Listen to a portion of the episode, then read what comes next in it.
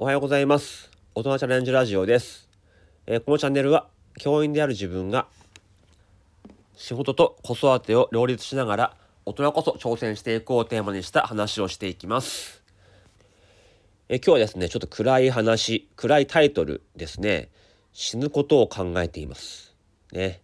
えー、別にこれねあのインフルエンザで寝込んでる時にすごい落ち込んでまあそういう気持ちになっちゃったとか、なんか普段からそういうことを考えてるとか、そういう話じゃないですね。ちなみにね、あの死にたいと思ったことはまあ一度もないですかね。はい。逆はありますけどもね。年にね、何回かはありますよね。はい。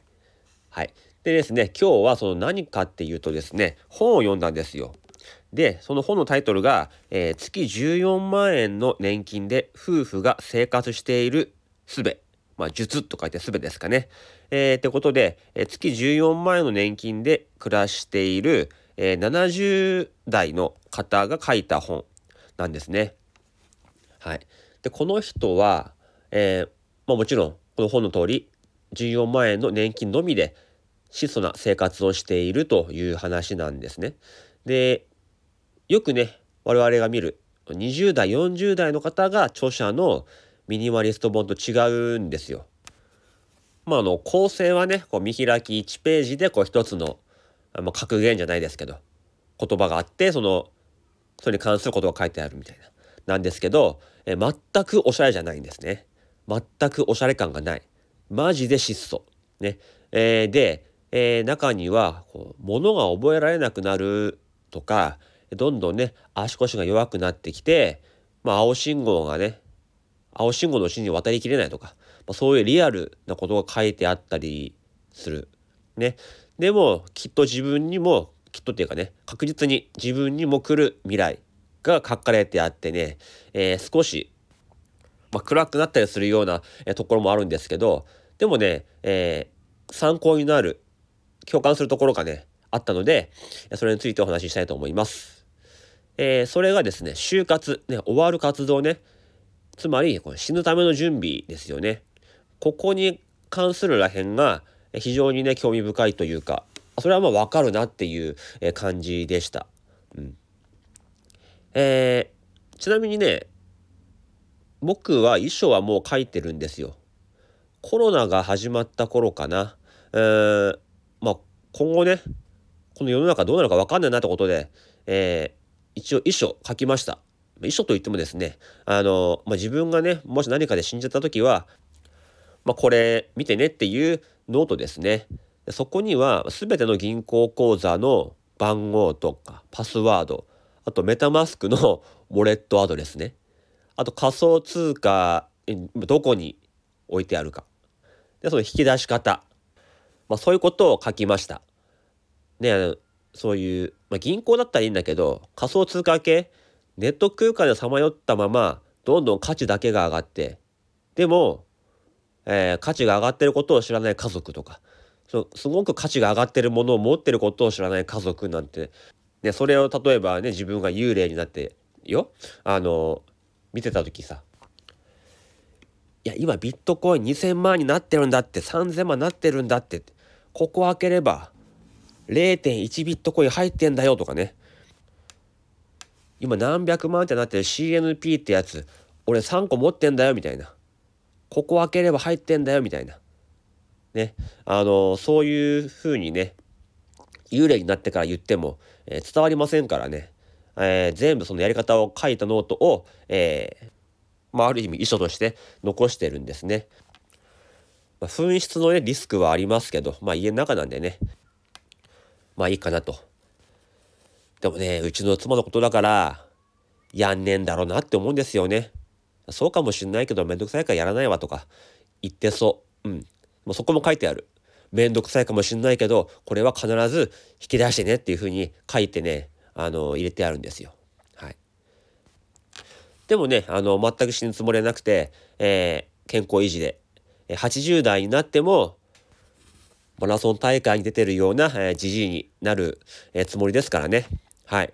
だからタイトルは、まあ、ある意味、釣りですね。はい。えー、でですね、この就活。23回に分けて話したいと思うんですね。で今日はお墓について。であの秋田の実家はもちろんお墓いっぱいあります。田んぼの真ん中にこうポツンポツンとその一族の方々のものがこうあると。あるいはこう町の方に行くとこうお寺の敷地内にこうねお墓がいっぱいあるんですよ。でこう夏になればこうそこに行ってこうねお墓参りしたりするんですが、えー、田んぼの中にあるお墓の場合はですね冬は雪に埋もれても、えー、見えなくなります。はい、これいずれ誰も管理しなくなりますよね。てかできなくなりますよね。だって人口減ってるんですよ。秋田県の人口減少率日本一ですからね。まあ広いなこと田舎だったら別にその最悪放置しててもいいんですけど東京の場合このお墓買ったりしたら管理する費用かかりますよね。でこうもしこう作っても、うん、まあ孫の代ぐらいまでだったら見てくれるかもしれないですけどその後ってもう多分自分のことを知ってる人間がもうその日本世界にいないわけで、うん、その後誰が管理するんだろうっていうね。うん、確かに自分の先祖ではあるかもしんないけど全然会ったこともない、ね、同じ時代過ごしたこともない。ような時にそれって今を生きてる人たちにとって負担になっちゃうんじゃないかなって。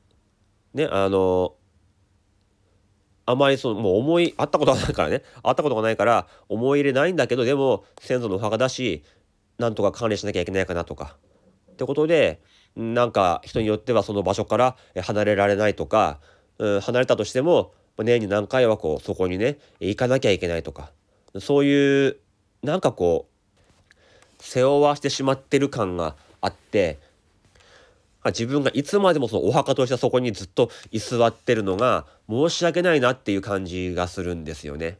だから僕は大事な人が自分のことを覚えててくれてればそれでいいしその人もいずれ年取って死んでしまったらもうそれでいいのかなって。うん。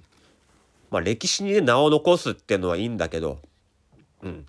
まあそこまで多分ならないだろうし僕の人生多分ね。うんでも墓はいらないかなって。うん。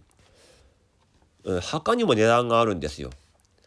だからこう死んだ後に残った人たちがですねお墓の値段とか管理費で話し合われるのがちょっと嫌じゃないですか。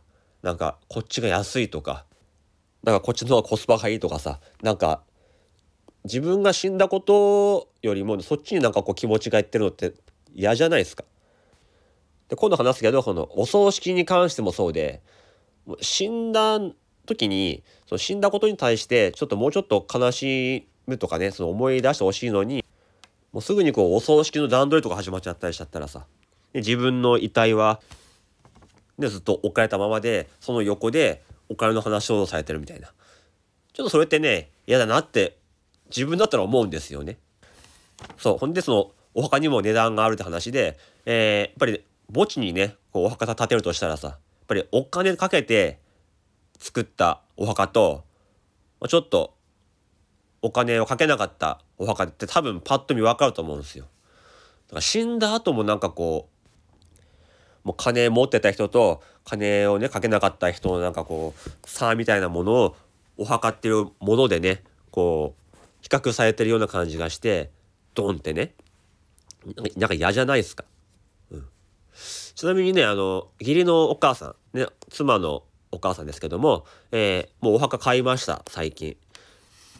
でこれね東京来て初めて知ったんですけど本のしおりぐらいのあの お墓本当に薄さもねそれをお寺に預けてで30年ぐらいしたら処分してもらえるんだって。ねこれめっちゃいいっすよね。東京でそういうところ多いみたいですね。こうお寺に行くとこうそのしおりがねもうずらーってこう並んでんすよ。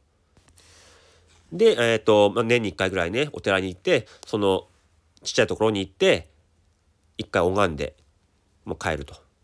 でそれも何年かすれば処分してもらえる。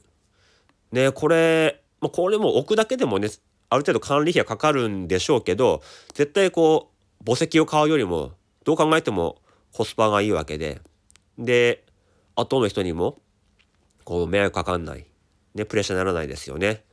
うん、結局ねそのしおりみたいなお墓でも墓石でもそこにはその人はいないわけですからね。